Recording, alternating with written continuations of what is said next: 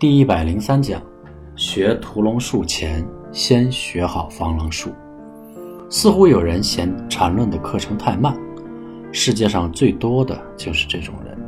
估计一百多课里面，任何一课都没有真正弄懂，就嫌课程太慢。如果你真正弄懂其中任何一课，也不至于在实际操作中灰头土脸的。学屠龙术前，先学好防狼术吧。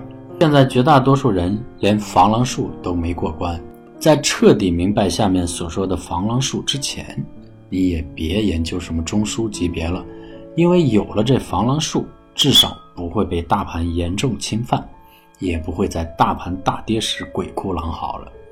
这防狼术就是一个最简单的 MACD 指标，零轴分为多空主导，也就是说。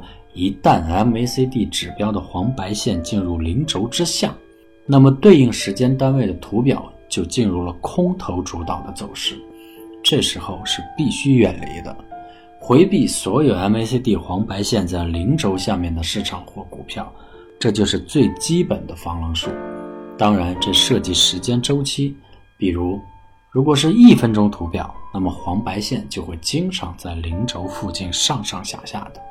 你可以根据自己的能力决定一个最低的时间周期，例如六十分钟图或者三十分钟图。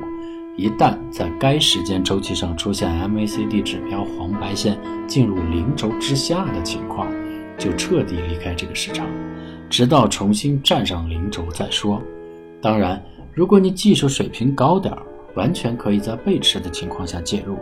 这里不能给太高的要求，一切都要傻瓜化。如果你连 MCD 黄白线是否在零轴以下都看不懂，那就彻底离开这个市场吧。